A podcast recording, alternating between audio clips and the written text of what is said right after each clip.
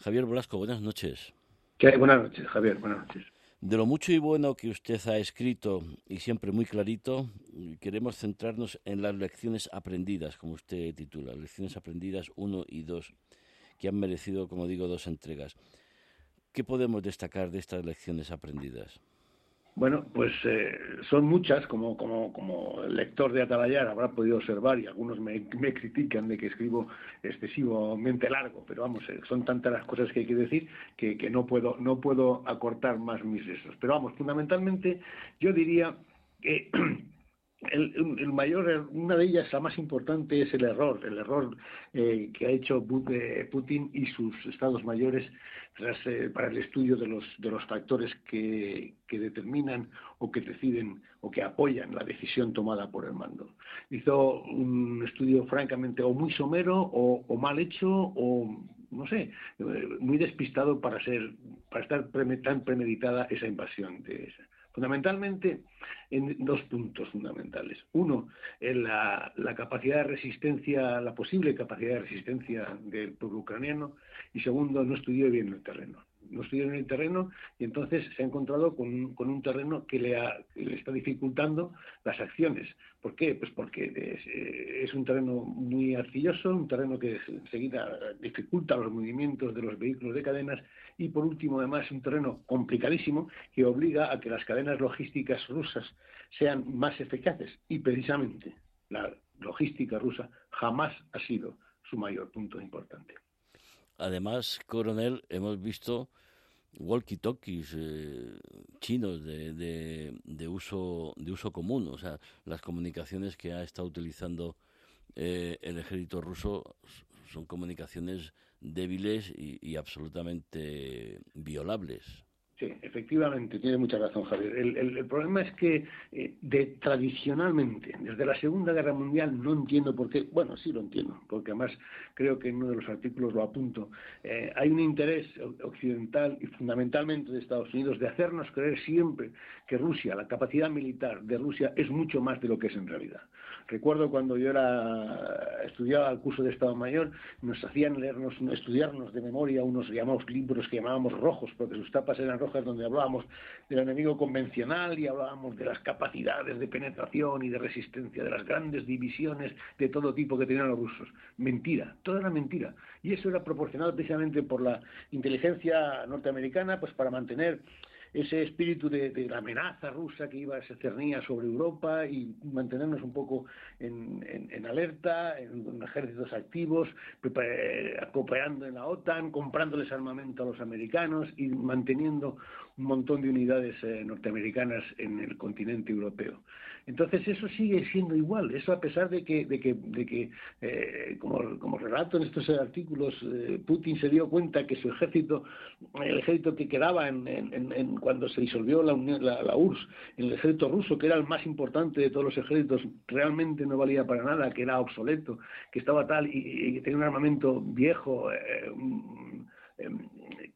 Poco efectivo, eh, había muy poca moral, muy poco grado de instrucción en sus tropas, y lo intentó corregir eh, a base de las intervenciones tan famosas y dolorosas que ha tenido en Siria, sobre todo fundamentalmente en la parte de Alepo, pues eh, eh, ha mejorado mucho su capacidad, pero no es tanta como la que hay. Entonces, efectivamente, aparecen estas cosas, aparece que tienen unos vehículos que están, salen en la televisión viejísimos, vehículos que, vamos, eh, no hay ningún ejército del mundo que use ya esos camiones que está teniendo, esas cosas que realmente no son los más adecuados para combatir en aquel terreno y con este clima. Y bueno, y los blindados, los carros, la verdad es que son, son bastante antiguos. Pero en cualquier caso, coronel, los ucranianos se están defendiendo y muy bien, nos están sorprendiendo a todos, pero suponemos que con ayuda de alguien, ¿no? Bien, efectivamente. Eh, hay una, una, tendencia generalizada a decir que no, no nos queremos implicar, cosa que yo ya he mostrado, dejado claro por escrito y, en negro sobre blanco que, que no, no estoy muy de acuerdo con esa postura que ha tomado la comunidad internacional, pero a pesar de esa postura oficial de nosotros eh, no hacemos nada, nosotros no intervenimos, yo estoy convencido, y, los de hecho lo demuestran, que fundamentalmente Estados Unidos le está aportando mucho material y mucha inteligencia a Ucrania. Le está aportando material efectivo eh, con una precisión estupenda, con un buen radio de acción y con una buena capacidad destructiva. Lo cual ha sorprendido mucho a, Putin y a sus generales de Estado Mayor porque pensaban en absoluto que eso iba a suceder y eso le está, le está fastidiando mucho.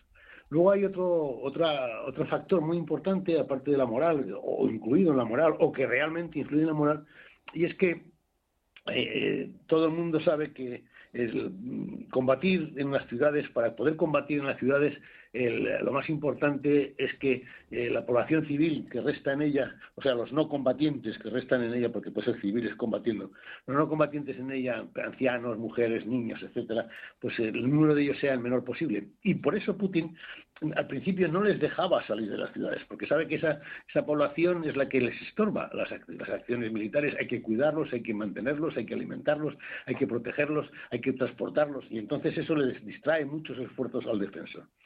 Luego, pues ha ido cediendo un poco, poco, muy poco, pero realmente es, quizás ha sido esa defensa de esa población civil, el buscarle búnkers, el buscarle sitios seguros, lo que está ensalzando más todavía el espíritu nacional eh, y de defensa de su propio terruño.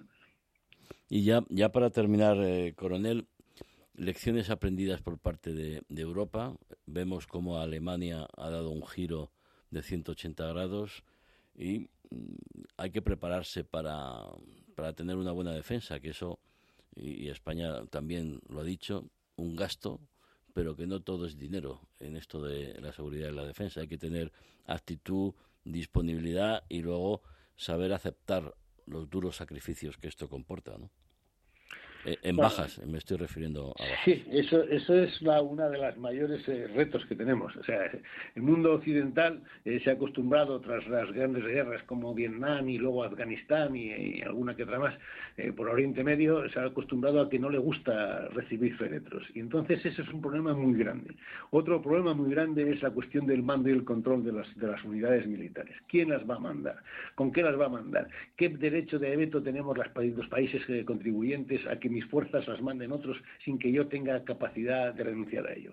Ese es precisamente no solamente el problema de la OTAN, sino es el fundamental, el talón de Aquiles, de ese famoso ejército europeo que llevamos mucho tiempo detrás de él y que ya tuvimos un eurocuerpo que sigue estando en Estrasburgo, pero que seguimos viendo que no vale para nada. Y ahora otro nuevo intento del señor Borrell para crear otro cuerpo de ejército europeo, otro eurocuerpo que, en fin, no tendrá una gran capacidad, porque luego aparte hay muchos intereses creados en, qué armamento se dota, cuál es el sistema de mando y control, cuál es el sistema de planeamiento, etcétera, etcétera. Ese es un problema muy grave. La OTAN lo superó con la homogenización y coordinación de los procedimientos, pero la Unión Europea va a tener mucho trabajo en ese aspecto. Yo lo veo muy difícil. Francisco Javier Blasco, coronel retirado de inteligencia. Muchas gracias y volveremos a llamarle otra noche para seguir con mucha atención sus análisis sobre lo que ocurre en Ucrania y en otros lugares del mundo. Muchas gracias y muy buenas noches. Muchas gracias, Javier. Buenas noches.